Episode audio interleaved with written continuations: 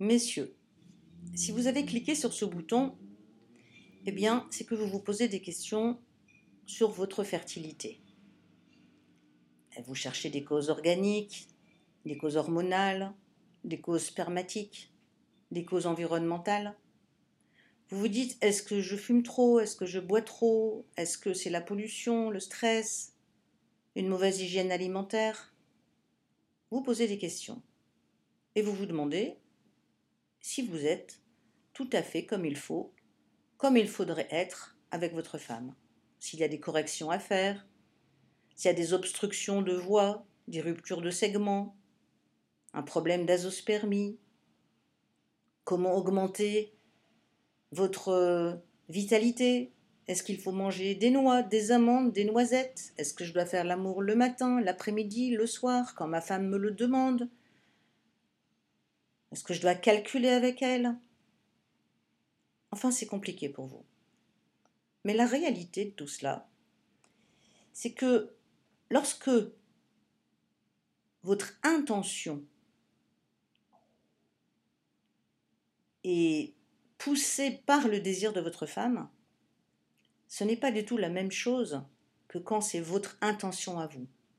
C'est-à-dire que vous n'êtes pas exposé à un conditionnement toxique d'une femme qui serait trop à vous mettre la pression, ou que vous vous metteriez tout seul la pression, en vous disant je veux absolument lui faire plaisir, je veux absolument lui faire cet enfant, je veux moi aussi cet enfant. Et du coup, vous vous mettez tellement la pression dans la tête que quelque part, vous y allez à pas feutrer. Alors, comment faire pour ne pas y aller à pas feutrer Eh bien, vous profitez de votre érection du matin celle que vous avez toujours eue depuis que vous êtes petit garçon, celle qui vous a toujours permis d'activer vos nombreux fantasmes.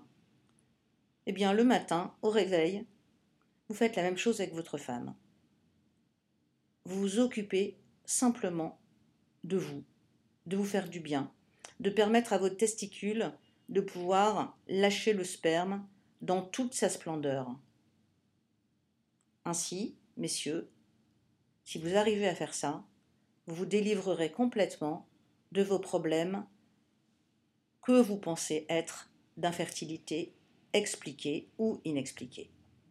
Si jamais vous sentez que c'est difficile pour vous, n'hésitez pas à m'appeler, nous ferons un point et nous regarderons pourquoi pour vous le stress est là, l'émotion est bloquée, ou la peur de ne pas y arriver, ou la peur de l'échec, ou la peur d'être euh, tout simplement un accessoire.